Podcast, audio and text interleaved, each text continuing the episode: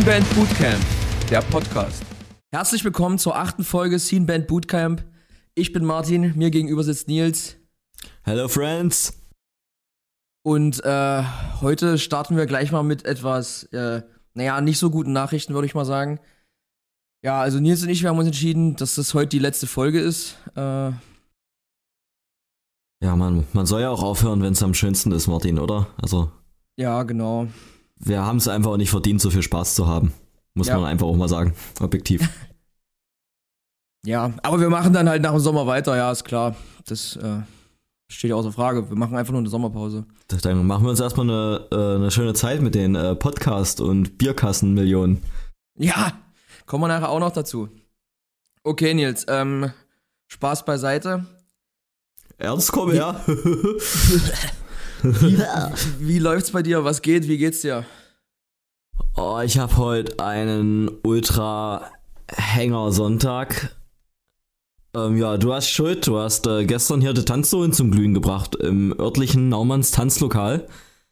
Und da habe ich mich leider äh, hinverirrt. Ganz unschuldigerweise. Und ja, was soll ich sagen? Du hast gerockt, dass die Schwarte kracht. Und ähm, ja, keine Ahnung. Ja, da gibt's ja geteilte Meinungen, aber da komme ich auch noch dazu. Da werde ich heute noch schön upragen. Da, da das ja hier auch unsere mehr oder weniger persönliche Therapiestunde ist, kann man das auch mal dafür nutzen. Ach krass, ja, ja, stimmt. Ich, ich habe ja. Aber du hast, aber du hast vollkommen recht, du warst, du warst völlig auf Sendung gestern. Aber ich auch. Ich habe ja auch frei gesoffen. Herrlich. nee, voll, voll gut. Äh, nee, ähm, was kann ich sagen? Ja, ich war im örtlichen Normanns Tanzlokal und habe da zu äh, rockigen Tönen habe ich da ähm, ab, abgesungen. Ich habe auch noch schön äh, Stories auf meinem Handy, wie ich hier zu, zu Africa von Toto gesungen habe. Richtig geil, die Videos. Da habe ich mir erstmal ein paar Screenshots gemacht. Die, das werden herrliche WhatsApp-Sticker. Kannst du aber glauben, ey. Oh Gott. Ich freue mich, ich freue mich jetzt schon. Richtig geil. Äh, ja, auf jeden Fall. Ich habe richtig de Sohlen glühen lassen. Ich habe viele Leute wieder gesehen. Ähm, man ist ja jetzt auch irgendwie so ein bisschen in so einer in so einer Nachholphase, wo du irgendwie Leute seit zwei, drei Jahren mal wieder siehst. Ich weiß nicht, wie es dir geht, aber ich sehe gefühlt jeden Abend, wo mal wieder was los ist, hier irgendwie, keine Ahnung, ach da und da und hier und da, ach sieh an, hier ihmchen hier, habe ich ewig nicht gesehen. Und dann kommt man halt in, ins Geschwätz. Ja. Wie Michael Alsleben, von dem ich drei Jahre lang nur einen Pappaufsteller gesehen habe und ihn nicht in live. Das reicht eigentlich auch. Ähm, aber ich muss, ich, ich, mir geht's genauso. Und ich finde vor allem, wenn man jetzt so nach drei Jahren Corona, also es sind ja nicht ganz drei Jahre, aber gefühlt, äh, die Leute wieder sieht, da fällt einem erstmal auf, wie alt wir alle werden. Es ist krass. Wieso, hatte gestern noch irgendwer eine Glatze, wo du es nicht erwartet hättest, oder? Nee, aber na, man, man sieht's halt einfach trotzdem, wie alt Leute werden. Das hatte ich auch letzte Woche. Da haben wir auf Arbeit einen Streik gehabt und da habe ich auch seit Ewigkeiten irgendwelche alten Kollegen mal wieder gesehen, die halt jetzt zweieinhalb Jahre im Homeoffice waren. Und dann waren so Leute, die in meinem Alter waren, die hatten einfach mal graue Haare und sowas. Krass, völlig zerfallen. Ja, ja. Kann ja nicht jeder in so einen Jungbrunnen fallen wie wir. Ich habe das auch ganz krass so bei, wenn so Verwandte runde Geburtstage feiern, wo mal echt alle zusammenkommen und dann siehst du so die Cousins dritten Grades, die irgendwie dein Alter sind. Und dann sind die schon so angezogen wie 50-Jährige und du denkst dir so, Alter, ich habe mit denen, äh, keine Ahnung, wurde mit denen teilweise zusammen eingeschult so und die sehen halt aus wie mein Vater oder gegen den, gegen den, manchen von denen ist mein Vater noch äh, eine coole Socke. Ja, da hatte ich letztens auch so einen Moment, da habe ich, hab ich ein Foto gesehen von einem Bekannten von damals und der ist so jünger als ich und der hatte halt, der war halt wirklich so angezogen wie so ein 45-jähriger Zahnarzt. so, so, eine Weste in Pullover um den Hals äh, gebunden noch und äh, so, eine, so eine Stoffhose und all so eine Scheiße. Crazy. So eine, so eine gesteppte Weste, nennt man das so? Ja. Mit diesen feinen Lamellen? Das ist ja. auch immer. Und natürlich ein äh, immer dünner werdendes, äh, werdendes Deckhaar. Oh ja, Ah, davor ist ja, ist ja niemand gefeilt in unserer heutigen Zeit. Ich nee. dachte ja bei mir eigentlich, ich hätte mit, äh, ähm, das ist auch nachher eine gute Überleitung zum Kernthema. Ich hätte gedacht, äh, meine, meine coolen Emo-Haare, die ich früher hatte, die wären mit 25 wäre das passé und ich hätte so richtig Sportplatz mit Hecke. Da habe ich mich, da habe ich mich eigentlich ganz okay gehalten, so finde ich jetzt. Also ich habe Ja, also es ist stabil auf jeden Fall, oder? Ja, also ich hatte schon immer beschissene Haare, auch so Geheimratsecken, schon so ein Ja. bisschen. Auch so schon so mit 19, wo es nicht, wo es noch nicht geil war, das so zu haben, aber irgendwie ist es- geil war. ja, ja, aber irgendwie ist es halt aber auch immer so auf einem Level geblieben und so mittlerweile fühle ich mich da mit 34 echt gut im Rennen mit meinem jetzt ich habe so lichtes dünnes Haar, aber es ist schon, ich kann jetzt sagen, ich habe Haare und das bleibt irgendwie so. Ich kenne aber auch echt viele Leute, die sagen, ey, Geheimratsecken machen mich richtig geil. Echt? Ist das ein Ding? Nein, aber du hast gesagt, mit 19 war es noch nicht geil. Also ich glaube auch nicht, dass es jetzt geil ist. Ich hatte ja gerade einen Ego-Boost für eine Sekunde. Ja, sorry. Ich wollte schon zum Friseur rennen und sagen, äh, heben Sie mal ein bisschen meine Geheimratsecken hervor. Aber ich will mich jetzt ja auch nicht so lange im, im, Her im Bad Hair Day Talk verrennen, aber ich habe jetzt auch bei mir so, wo du äh, gesagt hast, Leute werden älter, ich habe jetzt bei mir auch so im Bart und in, im Haupthaar, ich jetzt bei mir auch so hier und da mal ein graues Haar, das geht jetzt langsam los. Naja, Nils. Aber wir werden ja nur reifer, wir werden nicht älter. Ja, ja, ich komme dann auch in meine, in meine Clooney-Jahre. Die Clooney-Jahre, ich wollte es gerade sagen. Nee, aber sonst, äh, ja, ich gestern äh, viele Leute wieder gesehen, hier und da mal ähm, die eine oder andere Vernaschung geköstigt. Eine Vernaschung. Also was zu, was zu trinken, meinst du? Ja, ich habe immer ein richtig gutes zu trinken gegönnt. Mein zu trinken. Was stand da bei dir gestern? Du hast aber niemanden vernascht, darauf wollte ich hinaus. Nein, nein, nein, ich habe hier nur ähm, äh, Legalitäten in Getränkeform vernascht so und Eine schöne Pilsette verhaftet. nee, ja, ja, richtig verhaftet. Ne? Ähm, da war ich richtig gestern hier äh, Sh Sheriff McDrinktown, ey. äh, was stand da bei dir gestern auf der Getränkekarte? Also eigentlich ganz einfach, wie immer. Ähm, ich hatte ja als. Ich war ja gestern DJ dort mit Erik zusammen. Und ich Dein habe. DJ-Debüt, oder? Dein DJ-Debüt war das, um das Ja. nochmal zu unterstreichen. Genau. Und äh, auf jeden Fall, ich hatte Getränkekarten. Also, nee, Getränkemarken. Und ich habe eigentlich mir die ganze Zeit Cuba Libre bestellt. Ich glaube, fünf oder sechs. Und irgendwann, Tess hat schon, so, hat schon nur noch gelacht an der Bar. Und weil ich halt auch direkt um acht oder so damit angefangen habe. Und irgendwann hatte sie gesagt, wir haben keine Limetten mehr. Und dann habe ich gesagt, na, dann möchte ich jetzt Wodka E haben. Weil Rum Cola, einfach nur so, sauf ich nicht, das ist räudig. Du brauchst schon die Limetten für den extra Kick. Da sehe ich so richtig vor mir, wie du so vom Glas oder vom Becher so probierst und so dein Gesicht verziehst, weil die Limetten fehlen und du das einfach der Tresenbedienung so äh, herabwertend ins Gesicht schüttest und dann sagst, Wollt ihr mich verarschen? das sind ja ein Cuba Libre. Der war, der wäre auf jeden Fall nicht so libre gewesen. Naja. aber unser guter Freund Erik, ne? Der hat hier ganz groß angepriesen, wie er sich hier richtig äh, besorgen wird an dem Abend. Und dann kommt er an und hat gesagt, er, er wird nichts trinken und ich glaube, er hat einen richtig beschissenen Abend gehabt. Ja, das hast du so ein bisschen gesehen, so in seinen Augen, dass äh, ich habe den Schmerz in seinen Augen gesehen. Er hat auf jeden Fall Vielleicht hat er auch manchmal eine Träne verdrückt. Also wenn du der Einzige bist, der arbeiten muss, also auflegen und alle sind besoffen, ist ja Arbeit eigentlich. Mhm. Und wenn du da performen musst, der ist da durch die Hölle gegangen für die Menschen gestern. Ja, aber was ich halt, äh, um mal zu dem Thema DJ jetzt zu kommen, wie du, wie du schon gesagt hast, ich habe das zum ersten Mal gemacht. Und ich habe halt echt für mich festgestellt, das ist ja eine absolut undankbare Scheiße. DJ sein. Also mal ohne Spaß. Also erstens, du, du, du fängst da an, irgendwann um 10 Mucke zu machen und dann, dann geht erst mal zwei Stunden nix und die Leute kommen immer so rein am Anfang, als dann Doors waren. und sagen wir mal, da kommt so eine Fünfergruppe an und dann sagen die, naja, okay, hier ist ja noch niemand, dann lass mal wieder rausgehen. Und dann kommt die nächste Fünfergruppe an und sagt, naja, okay, hier ist halt niemand, dann lass rausgehen. Und dann stehen draußen ungefähr 100 Leute und drin ist niemand, weil sich alle denken, drin ist niemand. Ja, und das, das nimmt dann halt so irgendwann zwischen um 11 und um 12 nimmt das dann Fahrt auf und ab um 12 war dann eigentlich geile Stimmung so. Aber dann äh, finde ich halt, dann, dann legst du da Mucke auf und du hattest ja auch diese, diese Tracklist da in der Gruppe, ne? In dieser, in dem Mhm. Facebook-Event. Und im Endeffekt ist das, als wärst du Bundestrainer. Weil dann kommen nur Leute und sagen dir eigentlich, dass du keine Ahnung hast und dass die das viel besser könnten, die ganze Zeit. Ja, aber bei dir war ja schon so ein bisschen die entschärfte Form, weil du die äh, Songwunschliste ausgedruckt hattest. Als ich immer aufgelegt hatte, war ich zu doof dazu und dann sind die hochgekommen und haben immer ihren Unmut bei mir kundgetan. Haben sie aber trotzdem gemacht. Echt? Ach du Scheiße. Also viele haben sich damit abspeisen lassen, dass wir gezeigt haben, hier, da ist die Liste, trag das ein. Aber dann kamen halt auch oft Leute und dann, äh, warum kommt der Song jetzt erst? Was ist das für eine Scheiße? Warum spielt ihr nicht das und das? Äh, keine Ahnung, ja.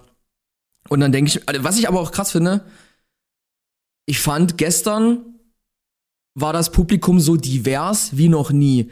Damit divers meine ich jetzt eigentlich mehr so, da war ja alles. Da waren so, so äh, Metal-Typen, also so richtige Oldschool-Metal-Typen. Dann waren da so richtige Rocker mit Bandana und so. Dann habe ich so ein paar ältere Damen gesehen. So dann das typische äh, Metalcore-Publikum, Pop-Punk-Publikum, whatever. Also so, so habe ich das zum Beispiel noch nie wahrgenommen bei der School of Rock. Und das ist halt ultra schwierig, da so auf einen Nenner zu kommen, finde ich. Genau, um das vielleicht kurz für den Zuhörer in den Kontext zu rücken.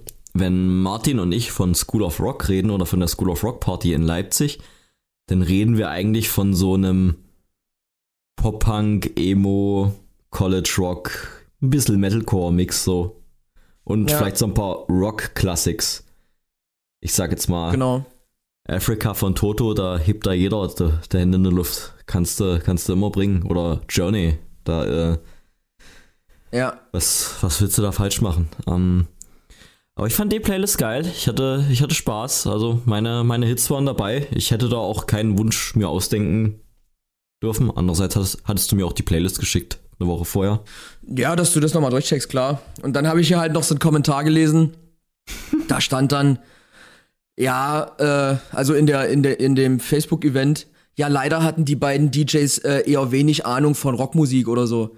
Und dann denke ich mir, ey, ohne Scheiß, nur weil du von einer Person irgendwie nicht den persönlichen Geschmack triffst, obwohl du dich eigentlich genau an die Vorgaben hältst, ähm, deswegen hast du keine Ahnung von, von Musik oder was. Das ist halt, finde ich, ultra respektlos so. Ja, und vor allem musst du halt sagen, Rockmusik hat mehr Subgenres als Pornografie. Also, ja. Also unmöglich, das da allen recht zu machen. Dann musst du da eigentlich den, äh, den Tisch wegschmeißen und sagen, hier, komm hoch, mach deine eigene Rockparty und zeig mal, wie, wie das geht. Es ist halt so. Und dann, und dann zu Leuten zu sagen, sie hätten keine Ahnung von Rockmusik, nur weil ihnen das nicht gefällt.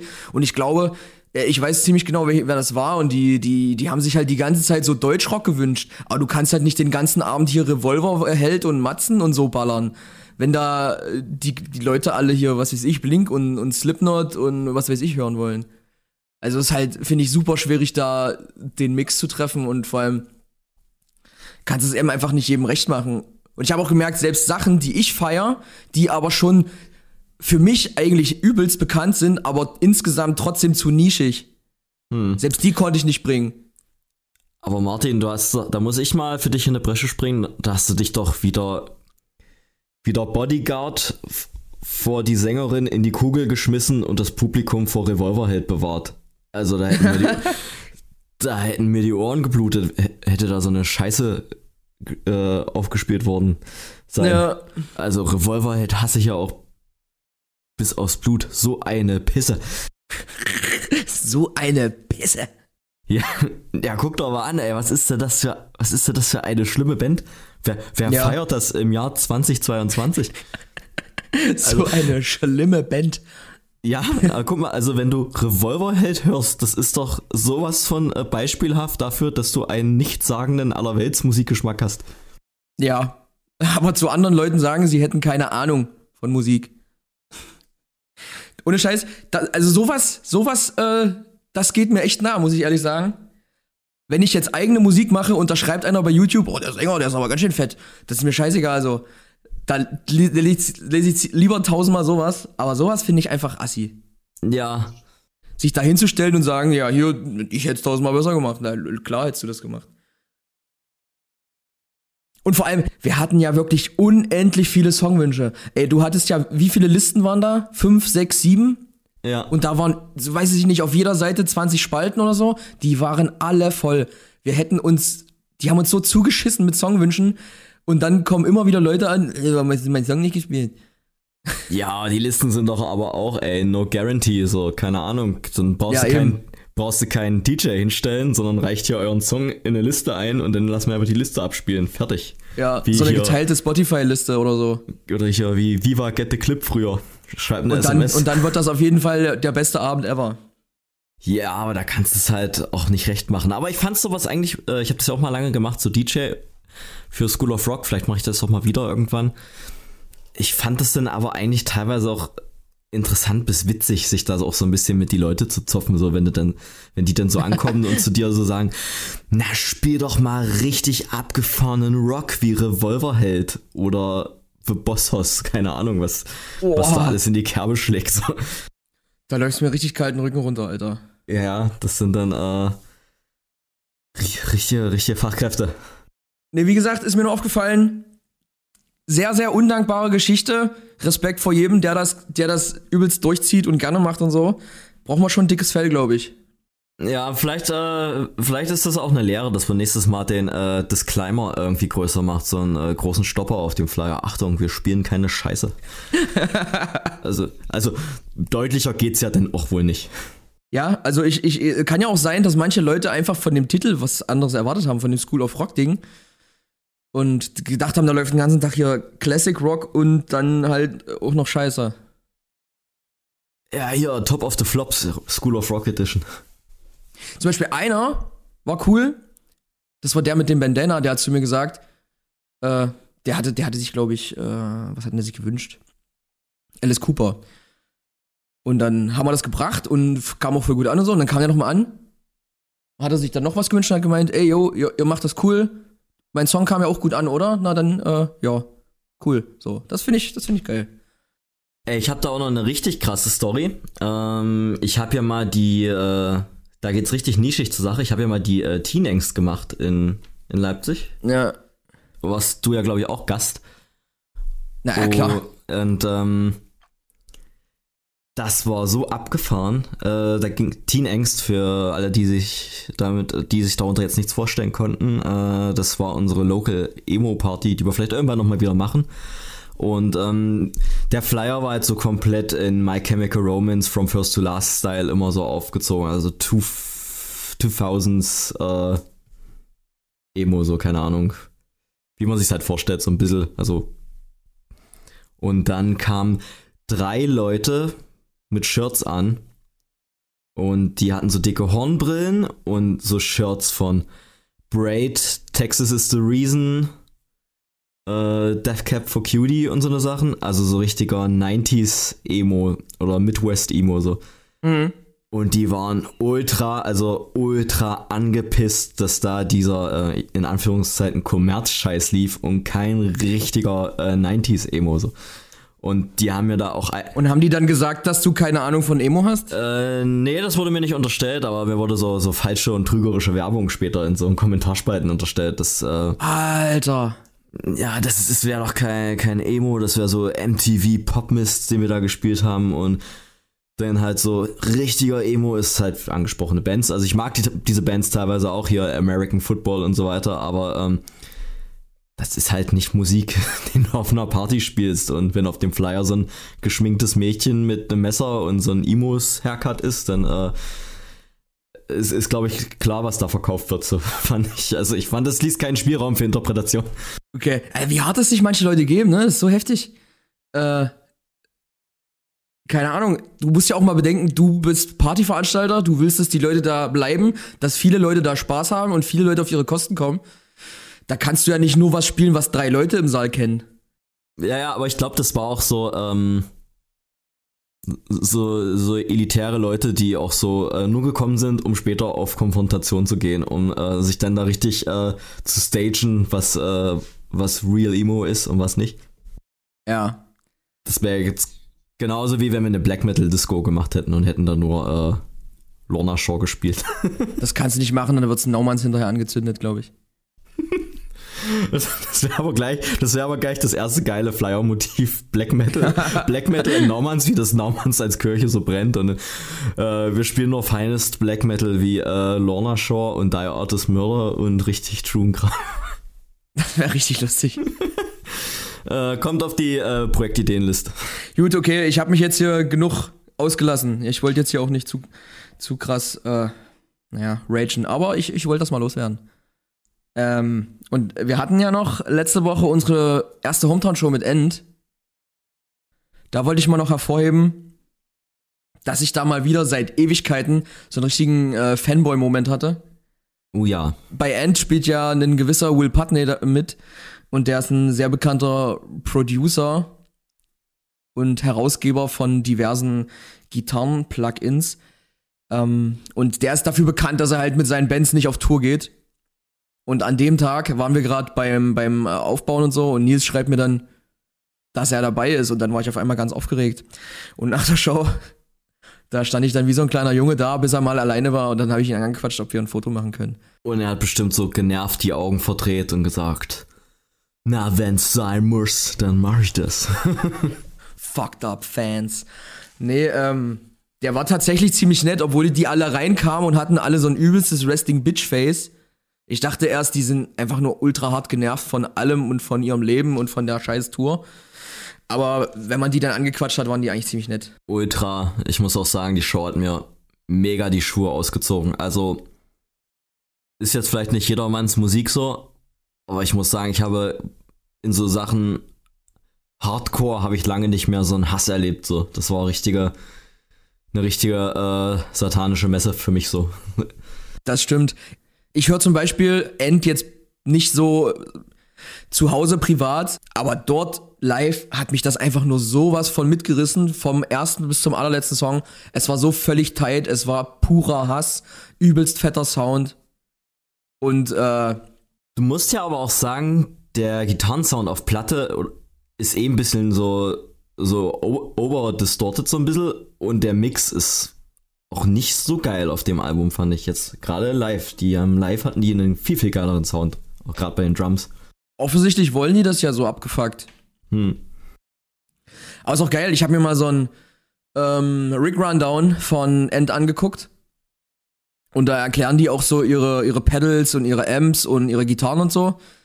Und die wollen das ja alles so super einfach, wie es nur geht und äh, Will Putney, der ja äh, hier Profiles für alle möglichen äh, Profile, Profiling-Amps rausgibt, der spielt einen echten PV 5150, weil er sagt, äh, ja, das, das Profiling ist alles geil, aber solange, solange es keinen Profiler gibt, der so klingt wie dieser Amp, spiele ich halt den nicht.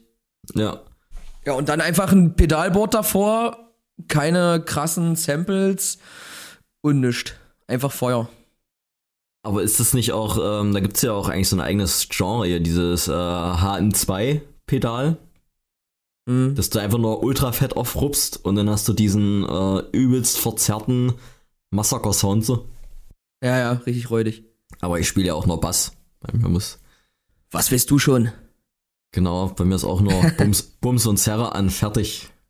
Was ihr, da macht, was ihr da macht mit euren vielen Seiten und Knöpfe, das ist mir ja, auch egal. Ja. Nur hier Zauber, was wir da machen.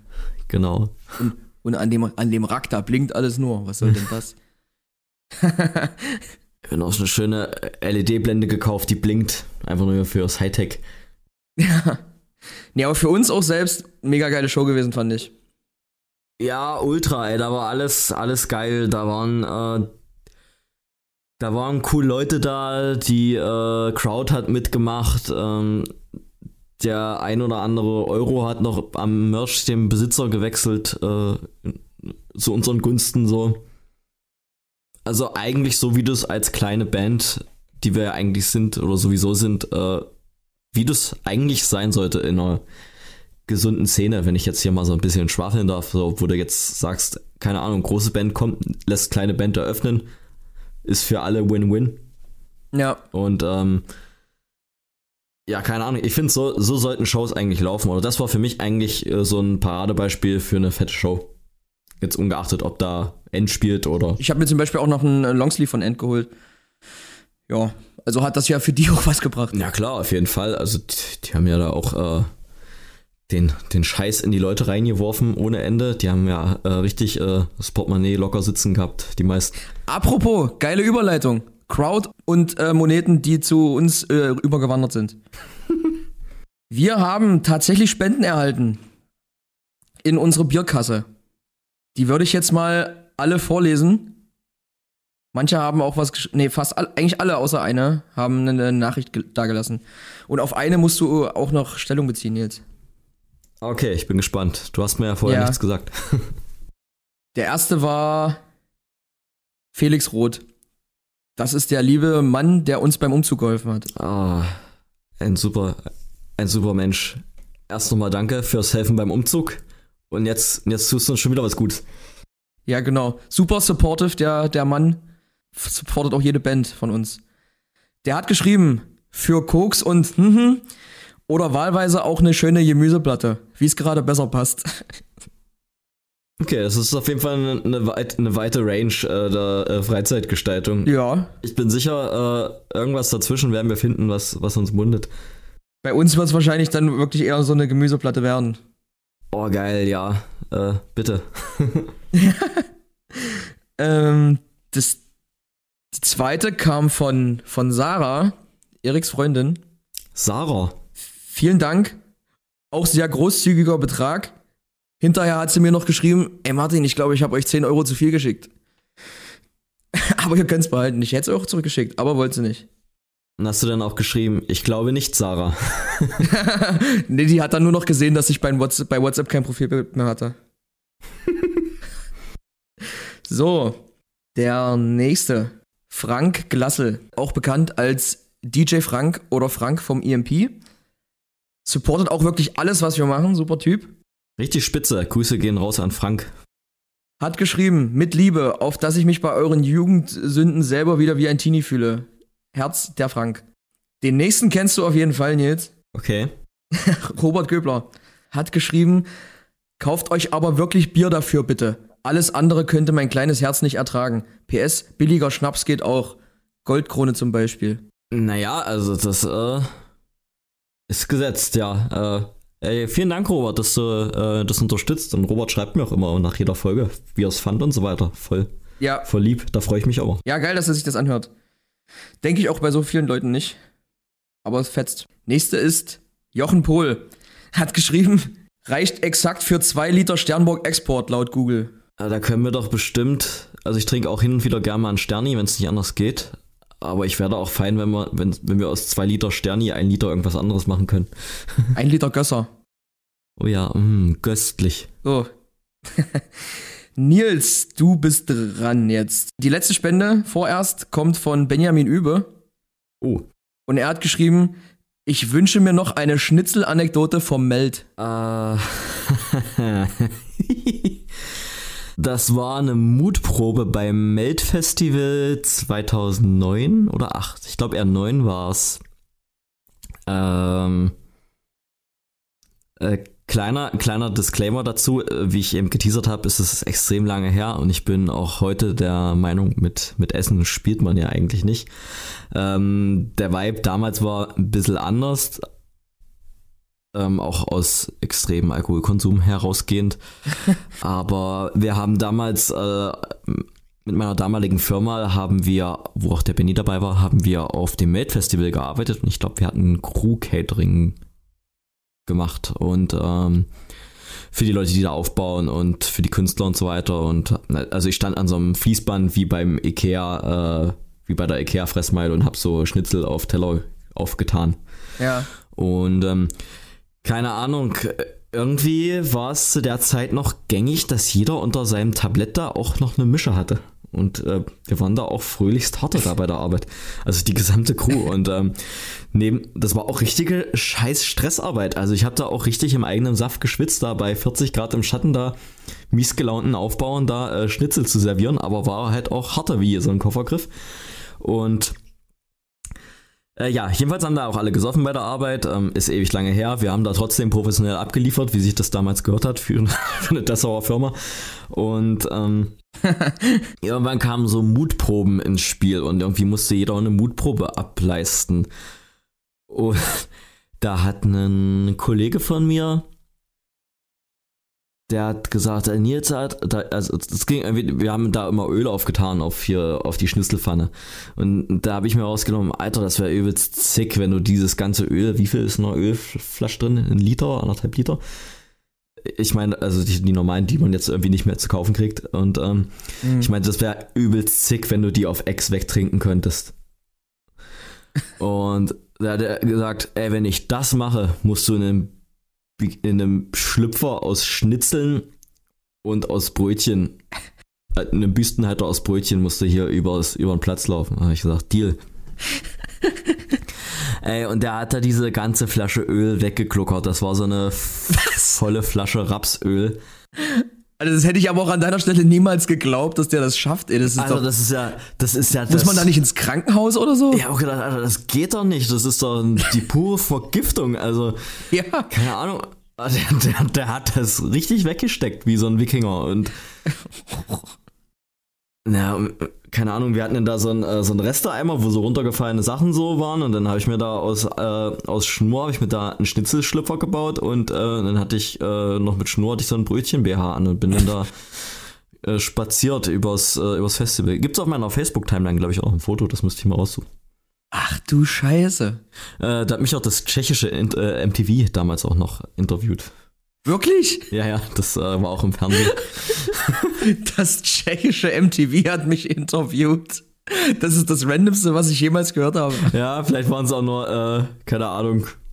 Vielleicht war es auch das normale MTV und ich habe nur für den tschechischen Ableger gereicht, der von 2 Uhr nachts bis 4 Uhr nachts überträgt. However. Okay, ja, das ist eine schöne Geschichte, Nils. Ja, würde ich heute auf jeden Fall nicht wieder machen, weil ich auch so, so, so Essenverschwendung für Juxeltollerei, das ist ja eigentlich, eigentlich nicht so geil, aber damals war es auf jeden Fall. Ähm, ja. Habe ich meine Mutprobe eingebüßt äh, und ich hatte, fand ich, den kleineren Preis, der zu zahlen war. Äh, der Kollege hatte übrigens noch drei Wochen dünnen Stuhlgang gehabt nach der, nach der Ölsache. ja, aber dein, dein Schnitzelschlüpfer war das wert, glaube ich. Ja, das war ansehnlicher, glaube ich. Also. Gut, okay. Dann haben wir jetzt das Vorgeplänkel erstmal hier schön durchgespielt für heute. Unser Thema für heute, ihr habt's gewählt. Trends reiten. Ihr konntet wählen, ihr habt euch entschieden. Unser Thema heute, Trendreiterei. Jeder kennt es, viele haben es vielleicht gemacht, ich auch. Und es geht uns. Ja, viele Reitfans unter euch wahrscheinlich, ja. genau. Ähm, da war ich auch ein richtiger Sportreiter, was das anging. Und ich äh, glaube mich äh, zu entsinnen, korrigiere mich Martin, es geht vor allem um das Trendreiten bei Bands. Gerade bei neuen Bands, wo man gerne mal jeden Trend hinterher spielt. Ja. Siehst du dich da wieder in dem heutigen Thema? Kannst du da Erfahrungen berichten? Deine eigenen oder Beobachtungen? Ich bin sicher, du hast beides reichlich. Trends reiten bei mir selbst. Oder ich sage mal, bei dir selbst in der Band. Gab es beim, ich, ich nehme jetzt einfach mal All You Can Eat als deine früheste äh, recognizable Band, wo du so sagst, mhm. da saßt du mit deinen Mitmusikern in einem Raum und dann, Alter, das ist jetzt voll der geile Shit, lass auf den Zug aufspringen und die Kuh trockenmelken bis zum Get-No. Gab es diesen Moment bei All You Can Eat? Ich glaube ja. Und zwar, als wir mit All You Can Eat damals von, vom Geschrei nur zum Clean-Gesang gewechselt sind. Das dürfte so ungefähr 2012 gewesen sein. Ja, ich glaube, Seekers, dieses, diese Single, die kam 2012 raus. Ich meine, wir hätten natürlich locker auch einen Schreier nehmen können, aber ich wollte nicht einfach nur irgendeinen Schreier haben, so. Aber ja, ähm, damals hatten wir ja auch so managementmäßig was schon am Start. Und die meinten halt auch, dass das übelst big werden kann. Und wir spielen hier Rock am Ring und hast du nicht gesehen. Und da hat man, und ich meine, zu dem Zeitpunkt waren wir halt So 19, 20, 21 oder so. Und da hast du noch gedacht, du wirst hier irgendwann mal ein übelster Rockstar und ja, dann, dann lässt du dich da gerne mal irgendwie blenden und dann äh, reitest du einen Trend mit. Und das hat auf jeden Fall ähm, fantastisch nicht funktioniert. Und wem wolltet ihr da nacheifern oder welchen Trend hattest du da gesehen, den es zu reiten gab? Also für mich ist eigentlich der absolute Inbegriff von Trendsetten einfach schon immer Bring Me the Horizon gewesen eigentlich. Hm. Die waren auch immer so ein, zwei Jahre ahead of the game. Ja, auf jeden Fall. Ich weiß nicht, wie sie es gemacht haben. Ich habe, ich frage mich, haben die wirklich den Trend gesettet? Oder haben die immer nur als erstes erkannt, in welche Richtung sich das hier alles entwickelt? Auf jeden Fall glaube ich, die waren halt für jede Band aus unserer Szene immer schon immens wichtig. Ja, also ich glaube, also bei Bring Me the Horizon glaube ich, die waren nie so ultra die ersten, die so ähm, das erfunden haben. Und, äh, oh, jetzt mal mein Handy runtergefallen. Egal. Äh, die waren nie die ultra ersten, äh, die was erfunden haben, aber die waren ziemlich schnell am Start mit einem richtigen Riecher, was von diesen ganzen Nischen und Underground-Trends was werden könnten. Und du musst denen einfach sagen, das, was die gemacht haben, haben die zu jeder Zeit ultra gut gemacht. Egal, ob es jetzt Deathcore war, wo es keine Ahnung, äh, Job for a Cowboy, As Blood Runs Black und so, dieser MySpace Deathcore, den es ja schon irgendwie vorher gab. Ja. Die haben den ja trotzdem so, so ein Jahr Verzögerung sofort gleich äh, richtig auf die Spitze getrieben. Dann irgendwie so äh, diesen New Metalcore mit diesem zweiten Album, wo die Frau mit den Gedärmen drauf war. Also so irgendwie so harte New Metal Riffs, so mit Geschrei und so weiter. Mhm. Was, also, das war für mich zum Beispiel keine reine Metalcore-Platte, fand ich. Das war eher so, du hast diesen New Metal-Vibe da schon gespürt. Das war, wo dieses Diamonds Aren't Forever drauf war, ne? genau, Zum Beispiel. genau. Ja. Genau, oder die haben zum, zum Beispiel gesehen, dass äh, der, der, der Deathcore-Train, dass der langsam abgefahren ist, so und ähm, Das ist halt krass. Also, wenn du da wirklich so einen, einen Riecher hast. Aber das kann natürlich auch so sein, wie du sagst, dass die das bei kleineren Bands schon gesehen haben, die aber eben nicht groß geworden sind damit. Und dann setzt du das als Band um, die erstens richtig, richtig gute Musiker hat und zweitens hast du halt den charismatischsten Sänger der Welt. Also, damit kannst du das halt schon leichter umsetzen, würde ich mal sagen. Genau, und mittlerweile kannst du ja eigentlich sagen, ob jetzt Bring Me the Horizon, würden die nächstes Jahr eine Deathcore-Platte rausbringen oder würden die nächstes Jahr eine Pop-Platte rausbringen? Beides wäre irgendwie so möglich. Ja. Das wäre beides gut für, für ihre Welt so. Die, wär, die wären für beides gefeiert. Wenn die Zeit hätten und äh, Budget werden sie auf jeden Fall haben, könnten die auch parallel eine Deathcore-Platte und eine Pop-Platte rausbringen. Am selben Tag. Ja. Das, das wäre echt the best of both worlds. Äh, aber äh, BMTH war da auf jeden Fall für dich dann da die äh, der, der Catalyst so. Würde ich schon sagen, ja. Als ich, als ich älter wurde, dann immer weniger. Aber zu dem Zeitpunkt, als das alles noch so ganz heiß gekocht wurde in der Szene und jeder dachte, äh, ist das next big thing, äh, next big thing, da, da hast du denen irgendwie schon nachgeeifert. Und das hat man natürlich auch bei anderen Bands äh, mitverfolgt, würde ich mal sagen. Genau, wenn ich das jetzt zur Zeit nicht einordnen kann, ihr habt doch denn äh, All You Can Eat, warst du ja denn der, der äh, Main-Sänger und Clean-Sänger gleichzeitig. Das habt ihr, glaube ich, dann so ein Jahr oder zwei Jahre so gefahren, oder? Bin ich mir bin ich ist gerade nicht Ja. so sicher, wie lange das ging, aber es war ja dann doch schon ein bisschen, da kam ja dann noch eine CD raus. und so. 2014 gab es schon Arctic Island. Okay, und ihr habt dann gesagt, äh, das ist gefloppt, lass neue Band machen oder war so, ja, es war alles gesagt und wir machen jetzt Schluss auf einer High Note. Also es war nicht so, das ist gefloppt und wir hören deswegen jetzt auf, Hm. weil ich ja trotzdem an sich die Musik sehr gut fand. Hm. was mir, was mir eigentlich schon immer äh, mehr wert war als alles andere.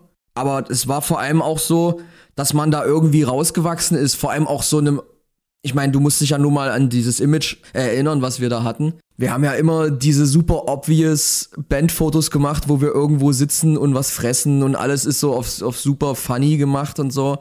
Und dann hast du aber Texte, wo es halt um super diepe Geschichten geht und da konnte ich mich zum Beispiel auch überhaupt nicht mehr mit identifizieren. Und eine, eine Band zu haben, die All You Can Eat heißt, erst recht nicht. Hm. Ich muss dazu allgemein sagen, dieser, ähm, gerade dieser 2009er We Butter the Bread with Butter, Eskimo, Haribo macht Kinder froh, Ultra Neon, Ja. Elektrocore-Trend. Oh, denn äh, ich finde, der ist auch schlecht gealtert. Also jetzt Electric Callboy, Respekt, was die erreicht haben. Die sind jetzt zwar schon zu irgendwie ihrem eigenen Ding aufgestiegen so. Aber damals, als das war ja auch eine richtige Welle und jede Band hatte auf einmal so, so Techno-Einspieler wie Attack Attack und Ja.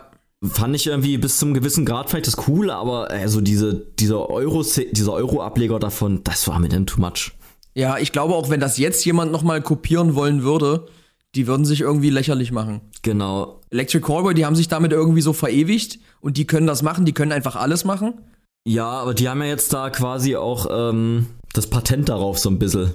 Also Genau. einfach, weil die durch Beharrlichkeit das so lange gefahren sind. Ich, ich gönn denen das völlig so. Also Das ist ja auch so ein Ding, ne? Also ich war da früher echt so voll engstirnig und ähm, hab denen das schon so geneidet und dachte, ja, hier, die machen hier so eine Spaßmusik und haben damit übelst Erfolg und heute sehe ich das halt schon anders. Ich meine, ja, wir sind jetzt älter und mir geht's nicht schlechter, weil es irgendwem besser geht oder was auch immer. Ähm, aber ich kann absolut nachvollziehen, wieso man so eine Musik macht. Hm. Ich meine, guck dir die Live-Shows an, das ist, das ist eine reinste Party. Die Leute, die dorthin gehen, die Leute, die dorthin gehen, gehen dahin, um alles zu vergessen, um einfach nur eine anderthalbe Stunde richtig hart Spaß zu haben und ja, das ist halt einfach, ist halt einfach alles dabei. Vom äh, Schranz bis, bis Beatdown. Genau, ich muss aber sagen, als ich das damals so gehört habe, gerade so 2009, das wie gesagt gerade so diese Bands in, in der Welle, so äh, Haribo, We Butter, Eskimo, da muss ich sagen, das war für mich, das hat bei mir eine absolute Gegenreaktion ausgelöst. Ich war dann, ich äh, hatte dann, äh, ich habe die dann nicht richtig dumm gemacht oder im Internet gehatet oder so, aber in mir hat das zum Beispiel ausgelöst, dass ich mich möglichst äh, krass äh, ander, anderseitig äh, ausdrücken will mit Musik. Also wir hatten dann auch in meinen damaligen Bands dann ähm, sind schnell weggegangen von Cartoon-Merch und hatten dann auch eine, ein ernsteres Auftreten und so weiter. Und, und ja, es sollte, wir haben dann halt auch geguckt, dass wir halt, also wir haben schon alles gespielt, was wir konnten, aber wir wollten halt schon so, dass das ist alles Ernstes so. Ähm, also dieser Trend hatte mir auch einen Gegentrend ausgelöst, dass man ganz genau nicht so sein wollte wie die. Also das ist ja auch teilweise eine Reiterei. Ja. Bei mir hat das ganz genau das gleiche ausgelöst.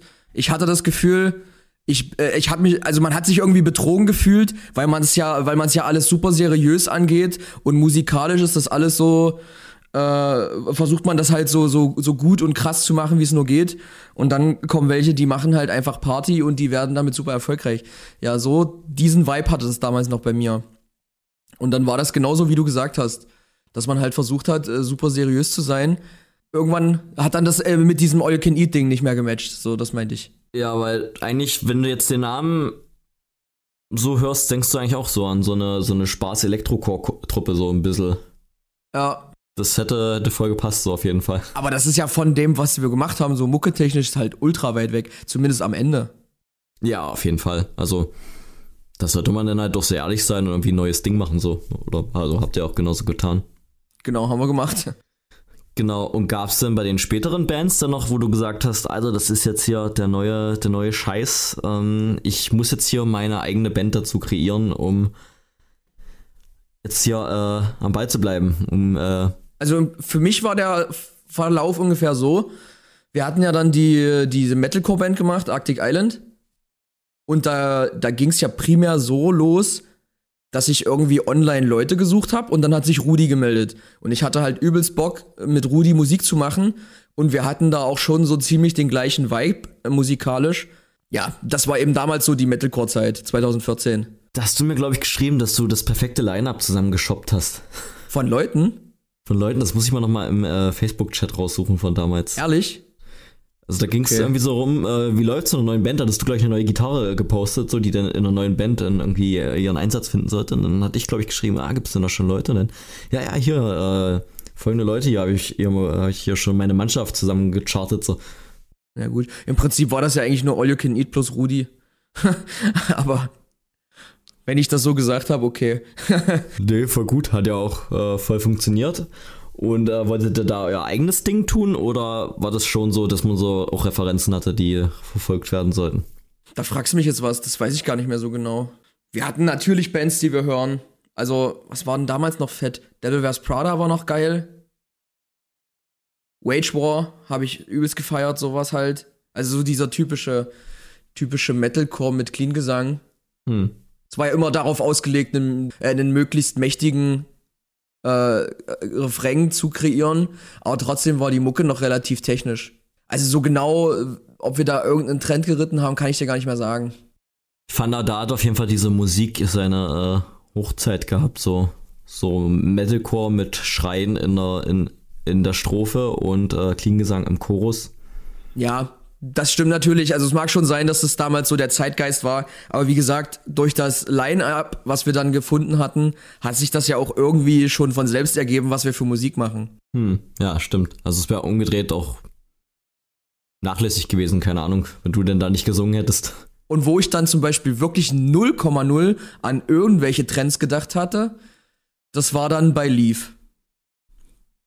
Ich meine, Arctic Island hatte sich ja dann erledigt aufgrund von äh, ja, Prioritäten, die sich da verändert hatten bei einigen. Und dann haben wir ja komplett nochmal neu angefangen. Und so bei Leaf, die Mucke, die wir da jetzt machen, das ist die, die ich eigentlich schon 2012 hätte weitermachen sollen unter einem anderen Namen. Also so, so sehe ich es jetzt. Weil das halt, hm. das halt einfach genau mein Ding ist. Ich kann mich da kreativ übelst ausleben. Ich, äh, ich, ich sing halt Main-mäßig und kann einfach machen, was ich will. Und ich bin mir ganz sicher, das lief nicht, dass äh, der Zahn der Zeit ist aktuell. So, da kann ich halt, da mache ich halt einfach, worauf ich Bock habe. Na klar, ist ja dann auch irgendwie befreiend, so wenn du so, keine Ahnung, andererseits, wenn du jetzt einen Trend hinterher spielst, denkst du halt immer so, äh, okay, das Ding ist jetzt durch in, in einem Jahr, äh, was denn? Ja. Und ich glaube, wenn man sowas nicht hat, ist das auch ultra äh, relaxed und careless. Wie war das bei dir und Storyteller? Äh, das war schon, schon trendy gedacht. Also ich muss dazu zugeben, ich kam jetzt nicht in eine mir völlig fremde Musik und äh, habe so quasi das Genre Glücksrad gedreht und dann, okay, wir machen jetzt zack, zack, zack, zack, zack, Def, äh, Pop-Punk. Okay, ja, Pop-Punk ist es jetzt. So war es nicht. Ähm, wir haben dann auf jeden Fall, äh, wann war das? Ich war 2011 war ich auf der Warp Tour in New Jersey.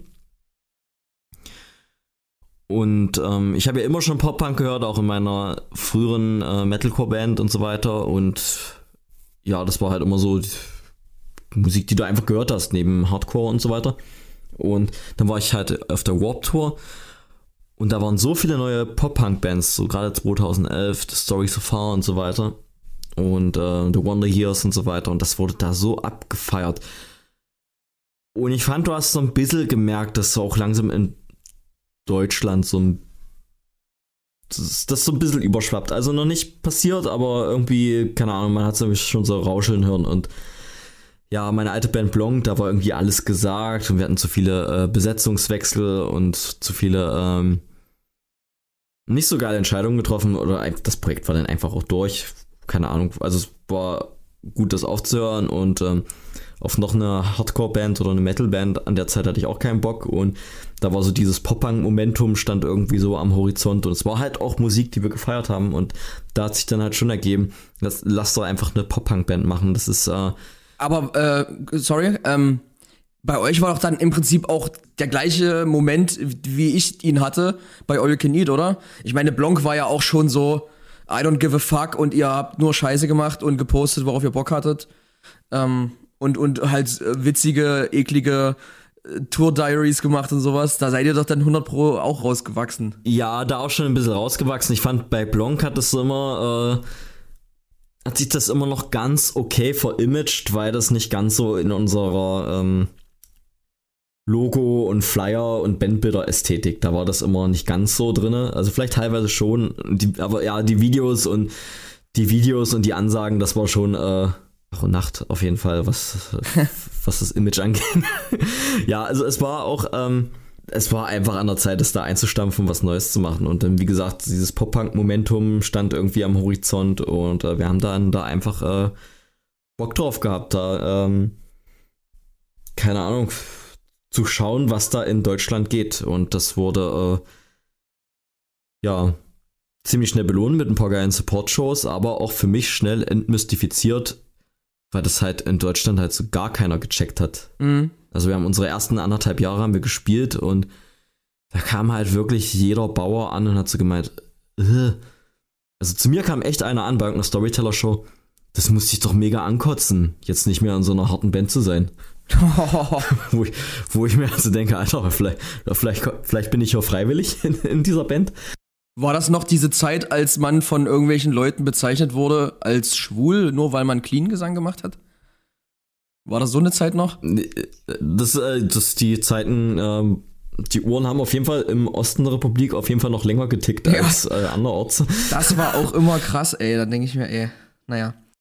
Weißt du, was für mich so ein, so ein Ultra-Beispiel von Trendsreiten ist, an, einer- anhand einer Band? Und ich habe die früher gefeiert, aber ich kann die irgendwie nicht mehr ernst nehmen, ehrlich gesagt. Äh, und zwar Our Last Night. Mhm. Da war ja auch die ganz erste Platte, war ja so ein bisschen Screamo. Ja, Die zweite Metalcoreiger, die dritte Rock. So ein bisschen. Und jetzt ist es halt dieser ganze YouTube-Cover-Kram. diesen YouTube-Scheiß, den kann ich einfach nicht ernst nehmen. Das war früher fand ich das mal cool. Die hatten da mal Cover und die waren auch immer cool so. Aber jetzt machen die ja wirklich alles. Sobald hier, egal welcher Popstar, einen neuen Song droppt, haben die eine Stunde später das Cover online. Oder irgendwelche Theme-Songs von, von, von animierten Kinderfilmen oder alles Mögliche, was irgendwie Aufmerksamkeit beschert. Das finde ich ehrlich gesagt viel zu heavy. Ja, ich bin da eigentlich fast eher so der Meinung, du kannst gar nicht so, also die Typen machen die Mucke so, also es liegt in ihrer Hand, das kann, kann man natürlich, äh, äh, dafür kann man sie natürlich accountable machen so, aber was ich eigentlich krasser finde, dass das halt auch gehört wird. Du kannst ja da Our Last Night bei äh, die, ähm, oh, sag schon hier, die, die Playlisten bei YouTube angucken und die haben ja da durchaus eigenen Content und der ist sowas von, äh, weniger beachtet als der Coverkram so. Das finde ich halt auch irgendwie, Ja. auch irgendwie krass, dass das Publikum das gar nicht will. Oder, äh, keine Ahnung, ob das nur mein Eindruck ist. Die Leute wollen das ja. Die äh, freuen sich ja dann, wenn sie irgendwie Toy Story in Metalcore hören oder so. Genau, genau sowas. Aber dann, ey, dann bist du doch einfach nur noch so ein Hampelmann für mich. Du wolltest eigentlich ein ernstzunehmender Musiker sein und das waren sie ja auch mal. Und jetzt bist du eigentlich nur noch Entertainer. Ja, das erinnert mich so ein bisschen, wie du es neulich bei einem anderen Vergleich gebracht hast. Äh, die, die Band ist eigentlich nur so ein Automat, wo du drauf drückst und dann kommt, keine Ahnung, Aladdin im Metalcore raus oder so. Yes. Das kann ich irgendwie nicht feiern. Ja, habe ich jetzt auch lange nicht mehr verfolgt. So, ich finde, das ist dann auch zu. Da geht's mir dann halt auch ähnlich wie bei Electric Callboy, Eskimo Callboy. Das ist für mich halt so so Comedy, Folklore so. Das ist äh, Ja. ähm, das gibt mir dann halt wenig.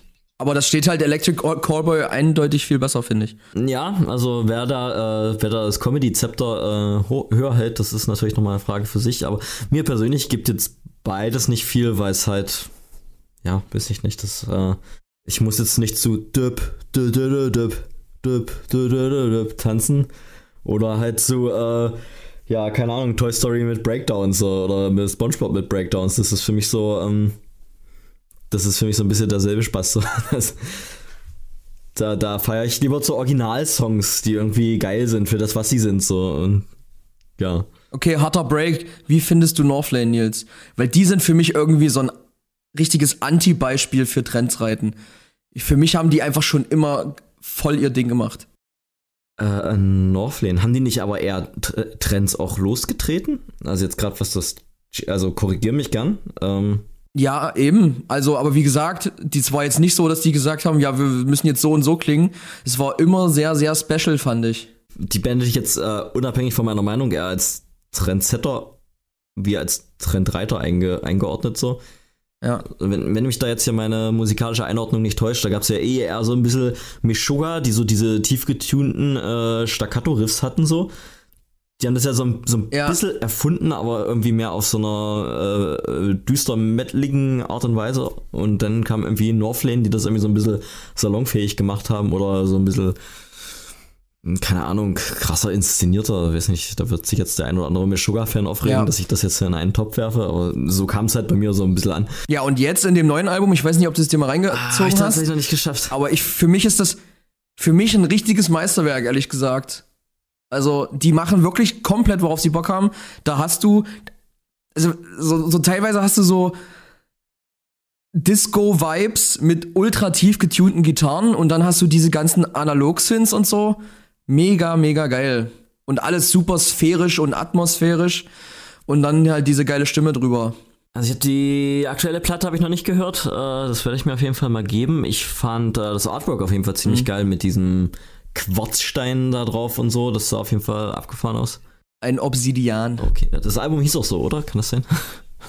Ja. ähm, also es, es, lag nah. genau. ansonsten halt diesen ganzen Gent Jan Trend, den habe ich damals nicht so so abgegessen, weil ich ultra mein ähm, wann kam da hier dieses äh, wann kam da das erste Album raus? Auch so 2013? Wovon? Von Northlane, wo die noch den alten Sänger hatten. Oh, nee, viel eher, oder? Oh, jedenfalls, lange Rede, kurzer Sinn, Northlane haben mich nie so richtig so auf dem richtigen Fuß erwischt. So, das war schon immer krasse, krasse Mucke. Ich habe die okay. auch irgendwie ein, zwei Mal veranstaltet und so weiter. Und das war auch mal richtig, richtig gut. Mit euch zusammen auch, oder mit Arctic Island, glaube ich sogar. Ja, das war sehr, das war sehr geil. Und, ähm. Als der Sänger Arsch hatte. Oh ja, wo du als Australier zwei Wochen im äh, Dessauer Krankenhaus liegst, stelle ich mir auch sehr komfortabel vor. Ja. für, äh, für jemanden, der aus Australien kommt. Ähm, Aber ist das auch so ein Trend war?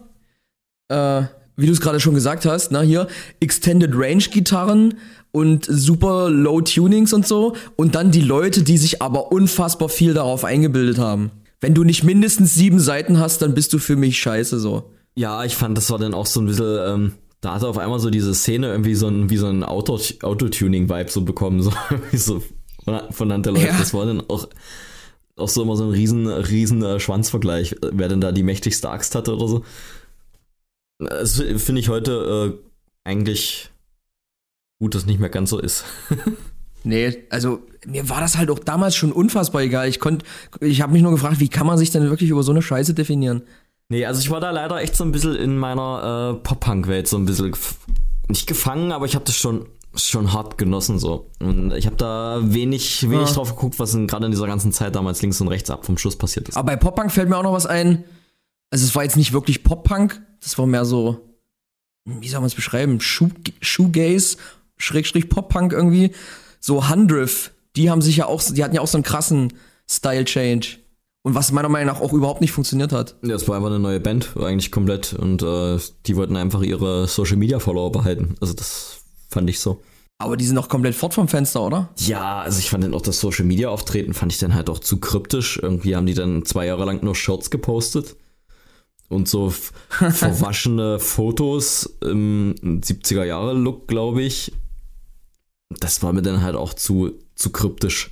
Also da war dann ja. Da war zu wenig äh, Tatsachen irgendwie. Das, ähm, ja, ich fand auch den Mix von den neuen Hundredth-Sachen fand ich immer komisch. Da war immer, äh, die Vocals, die waren immer übelst begraben so in dem aufgeblasenen Mix.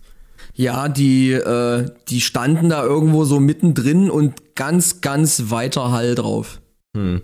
Und das waren ja auch nicht so richtige Vocal Lines, das war ja mehr so ein so ein Geseier irgendwie. Ja, es kam dann irgendwie so, so rüber, als ähm, ich glaube der der Chadwick hieß der, glaube ich, als hätte der unbedingt diese Musik machen wollen und hat es dann irgendwie so äh, ja, erzwungen so ein bisschen, ob, obwohl er vielleicht noch nicht stimmlich so weit war, wie er eigentlich hätte sein sollen.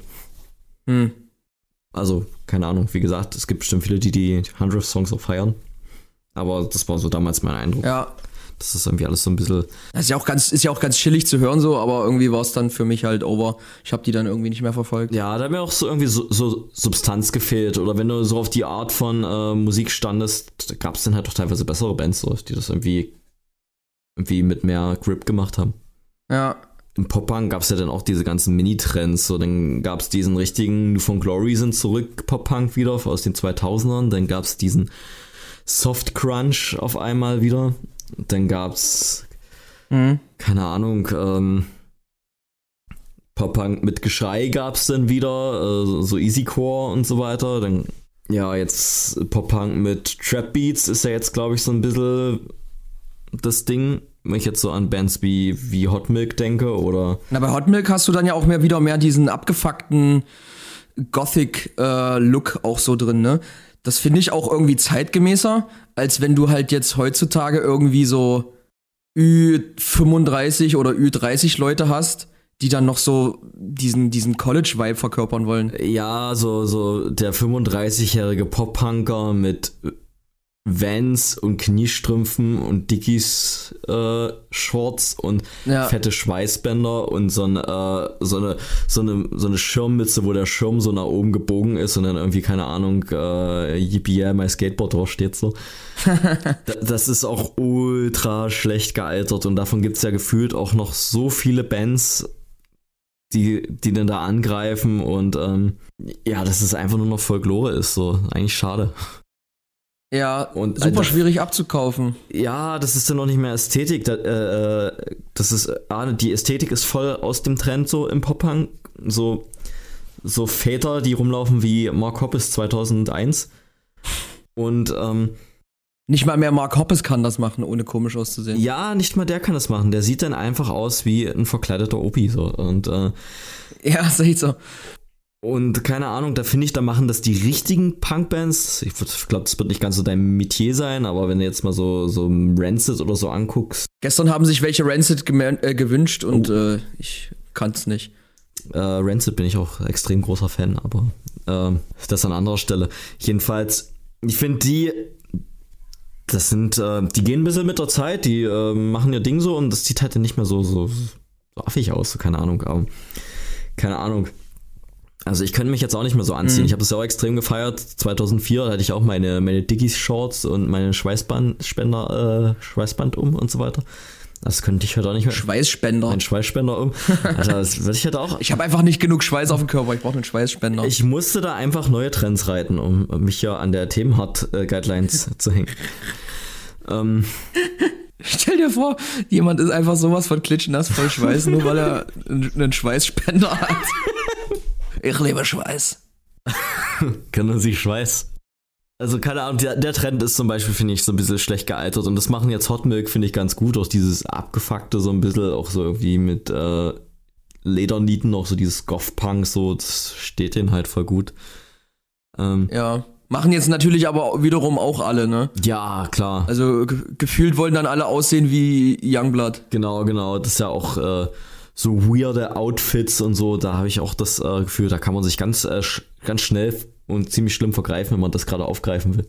Ja. Welcher Trend auch ein bisschen, aber welcher Trend auch ein bisschen vorbei ist, ist, äh, dass sich alle Bandmusiker so anziehen wie so H&M-Models. Das fand ich, habe ich auch eine Zeit lang. Alter, ich wollte gerade genau dasselbe sagen. Ich hatte genau dasselbe im Kopf. Also so super krass trendy mit Lederjacken und übelst weite Klamotten und alles möglichst auffällig und so.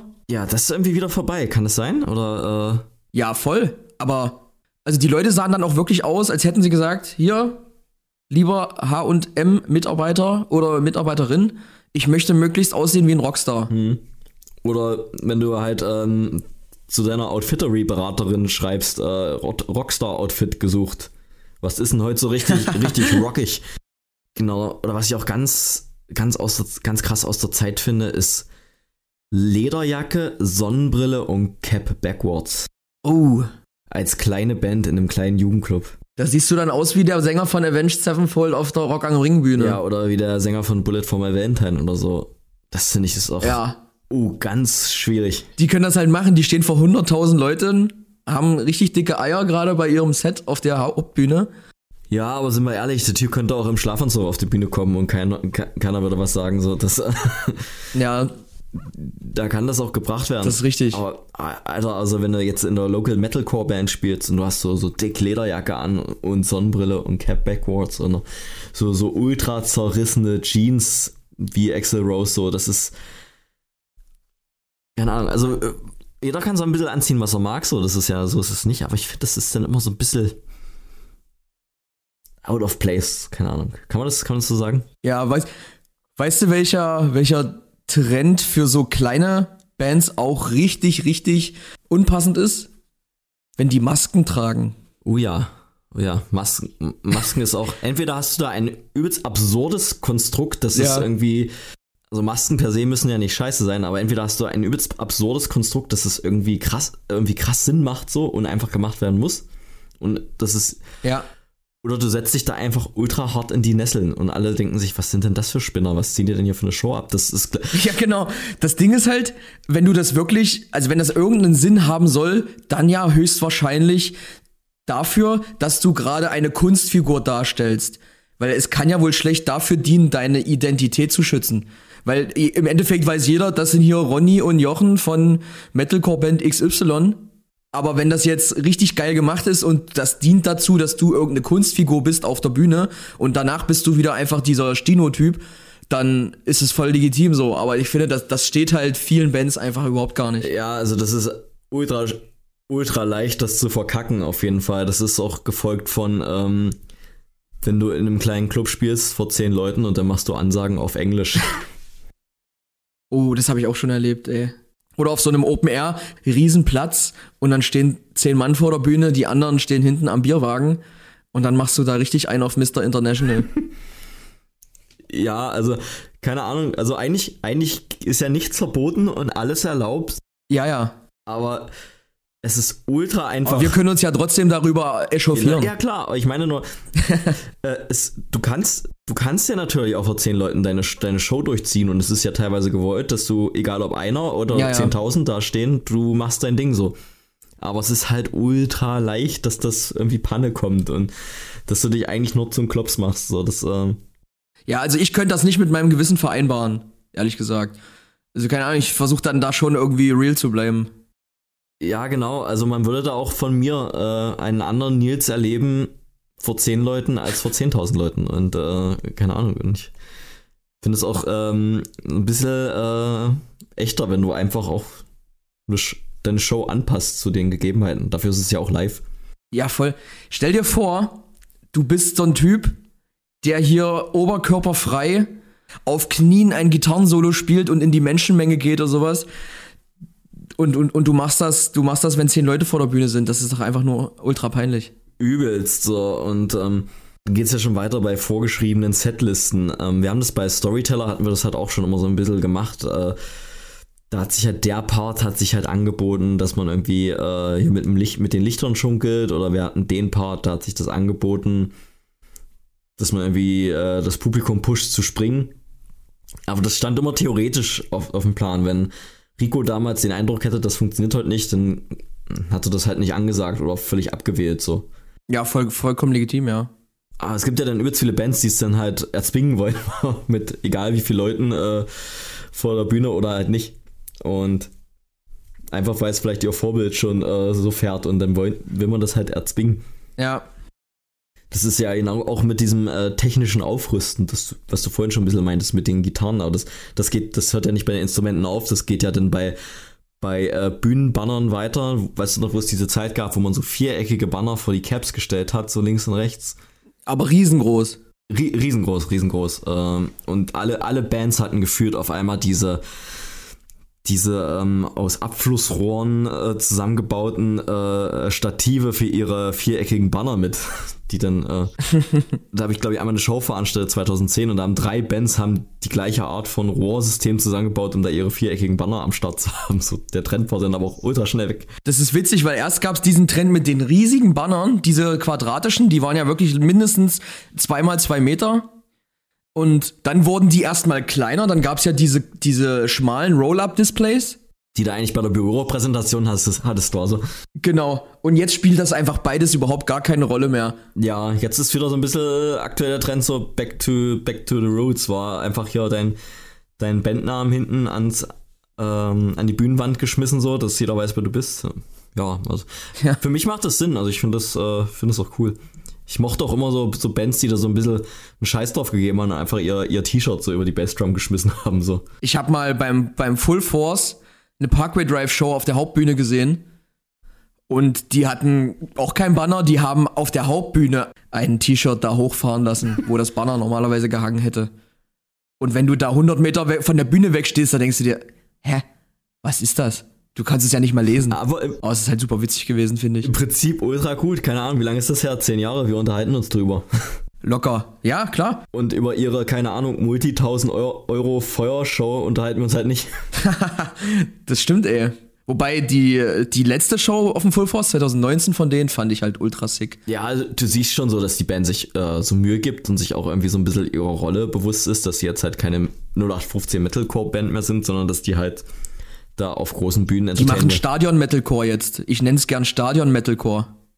Ja, So ey, ey und mit Gröl-Kram. ja, aber ich Und trotzdem heavy as fuck. Genau, aber schau mal, das ist doch heute das Ding jetzt hier. So Slayer, Motorhead und sowas, das hört ja alles auf. Das sind ja alles übelste Großväter, wenn sie nicht schon teilweise tot sind. Und du, du, du brauchst doch jetzt für die große Bühne, brauchst doch jetzt hier Rock'n'Roll und Faust in die Luft. Und es ist jetzt kein 70er, 80er Jahre äh, Schmus mehr. Da muss doch was Neues nachkommen. Und schau auch mal auf jetzt hier auf die Lineups von Rock am Ring, Rock im Park oder die großen. Da ist doch eigentlich so dieser ganze Metalcore, Post-Hardcore, ist doch eigentlich der neue Rock. Da ist doch nirgendwo sind noch da die neuen Red Hot Chili Peppers oder die neuen Bush oder so. Ja, das stimmt. Aber auf der anderen Seite habe ich halt auch das Gefühl, dass es einfach nie wieder solche riesigen Bands geben wird. Ja, aber auch weil das Business teilweise, glaube ich, auch ein anderes ist. Also welches, welches. Genau, das ist ja eben auch äh, dieses äh, trendbasierte Business. Alles ist super schnelllebig. Wenn du dich als Band nicht anpasst, bist du halt weg. Und das hat natürlich auch das Internet große Schuld, ja. Früher, da hattest du, du hattest Musikzeitschriften, du hattest Musikläden und du hattest Radio.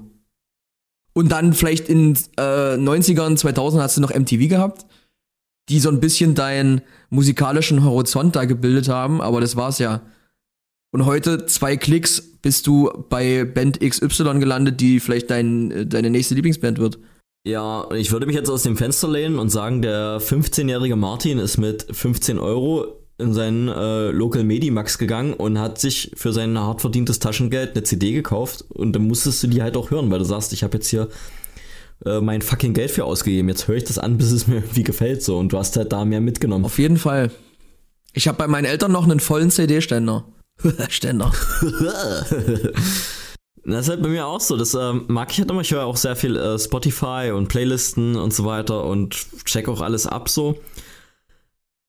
Aber wie schnell du da auch wieder Sachen vergisst, die du vielleicht heute geil fandst und dann schnell zum nächsten äh, huscht und dann dir so denkst so, ach, das war mega geil. Ich habe aber wieder vergessen, dass ich mir das angehört habe. Das ist so wie so ein Kleiderschrank, wo alle Klamotten der Welt drin hängen und du weißt vor Überangebot gar nicht, äh, was du als nächstes äh, womit du dich als Genau. nächstes bangen Und irgendwann weißt du mal nicht, was du anziehen willst. Du kramst da drin eine halbe Stunde und denkst dir, oh geil, das habe ich ja auch noch. Ja, genau. Und so ist das echt ungefähr. Irgendwann bist du wieder bei einem Album, wo du vor einem halben Jahr noch dachtest, ey, das ist das Album des Jahrzehnts oder des Jahres mindestens.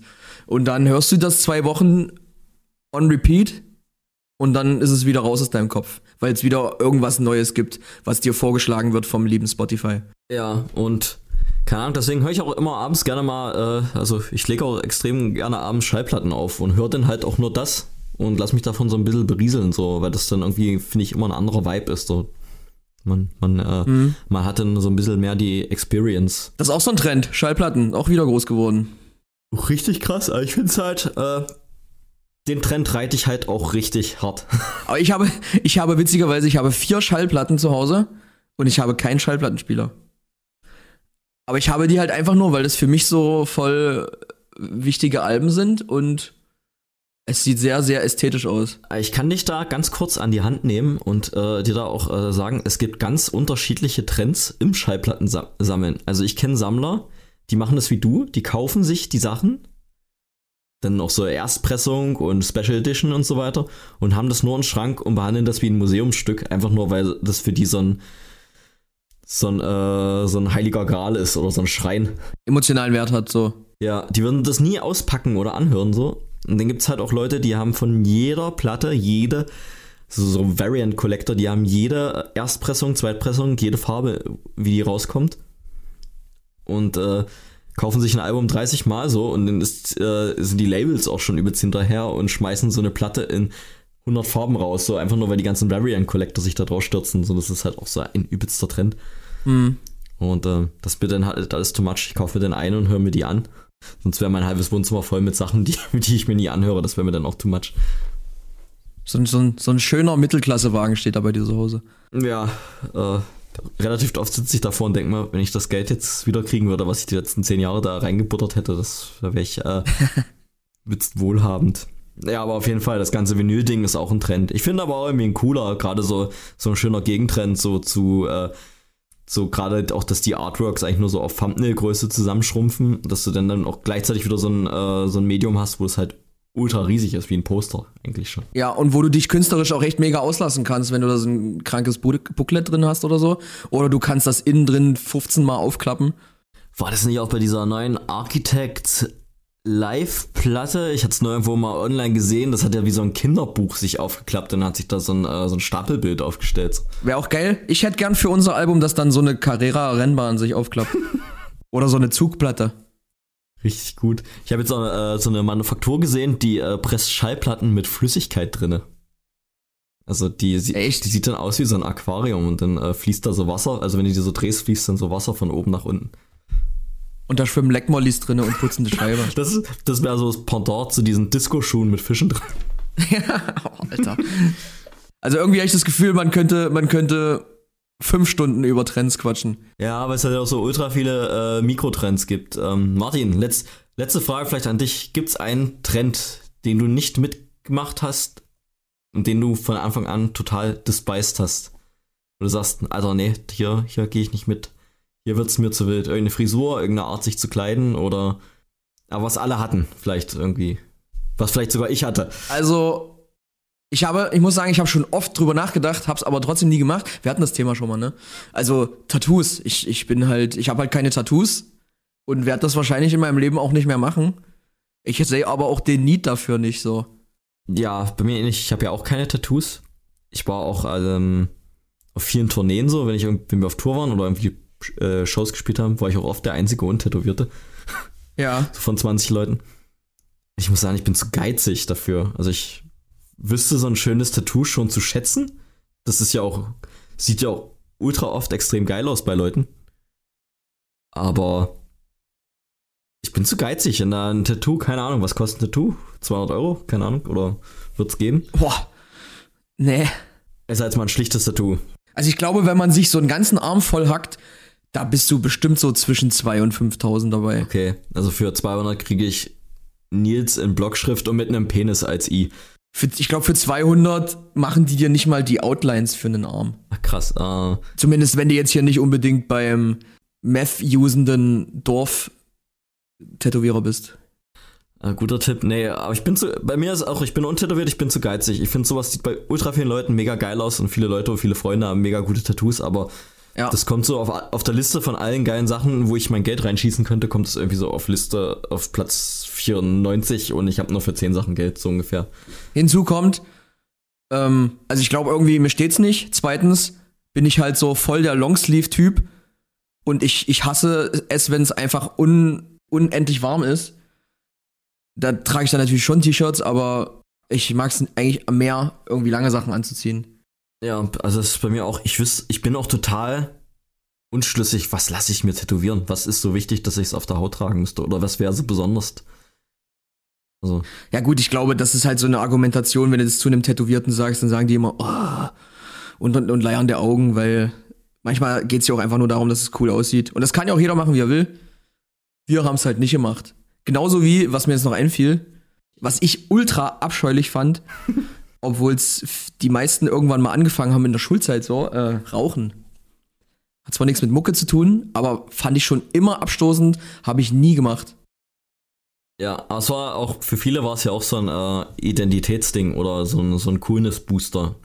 Also ich glaube, niemand, Ja. niemand hat angefangen zu rauchen, weil man das, oder die weni- allerwenigsten haben angefangen zu rauchen, weil es geschmacklich so bezaubernd ist und einfach dich einfach nicht mehr loslässt, der Genuss. Aber ja. Aber das ist halt so, schon immer so ein Social Booster gewesen. Wenn du irgendwo neu warst, keine Ahnung, Studium, Schule, whatever, dann gehst du rauchen. Irgendwer fragt, ja, wer geht denn mit rauchen? Und schon hast du irgendwie eine Connection. Ich finde es ja auch auf Arbeit, was die ganzen Raucher, was die dann immer, wenn du da sitzt und ackerst und alle Raucher sagen immer, jetzt gehen wir erstmal in rauchen, so. Ja. Und, äh, Schönes Lungenbrötchen, ne? äh ja.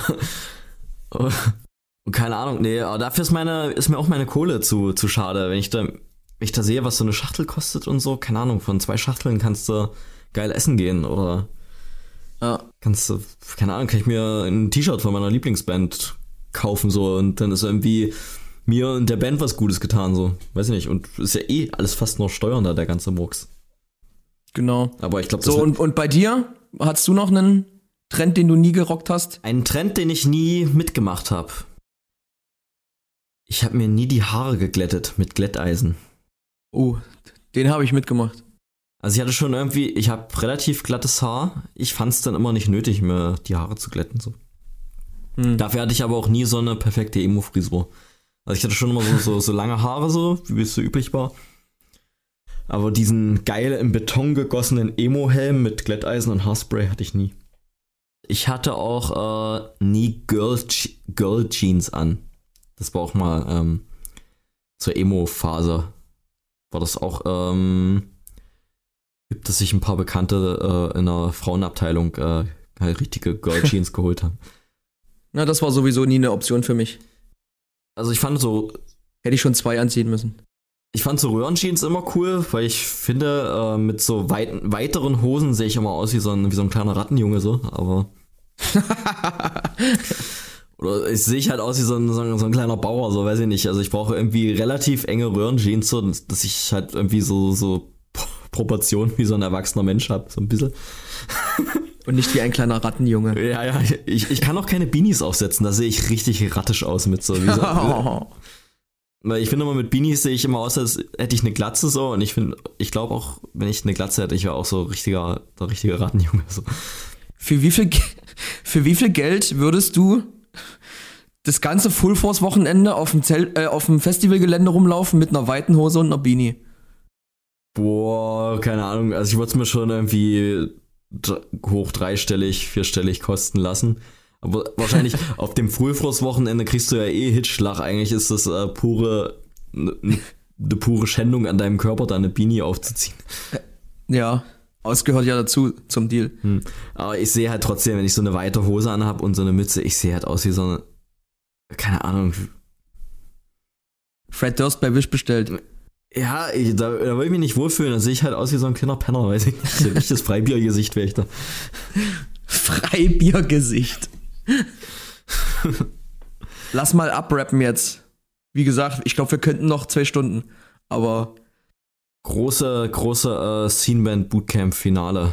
Ja, die Emotionen hochgekocht hier bis Ja. ans Limit. das letzte Mal, bis wir dann halt wieder weitermachen. In diesem Quartal. Okay, Nils, dann ziehen wir es nicht unnötig in Länge. Obwohl wir es schon getan haben. Es war mir eine Ehre, die, diese erste Staffel. Erste Staffel, acht Folgen, klingt eigentlich äh, legit, also kann man machen. Legit. Legide war das. Legi. Time of my life, spiel es bitte ein jetzt. Ja. Another turning point. Ja, gut. Äh, Nils, hau rein, habt noch einen schönen Sonntag an euch alle da draußen. Äh, wir wünschen euch einen schönen Sommer. Danke fürs äh, zahlreiche Einschalten. Uns macht's immer noch Spaß. Meistens. Und schreibt immer schön Fies, Fie- äh, Fies, Feedback in die, äh, in, die, in die Comments. Genau. Immer, immer, immer schreiben. Immer rein den Aal. Die meisten schreiben uns ja immer privat. Das ist auch nicht schlimm. Aber gut. Dann macht's hübsch. Idiot. Wir sind aus.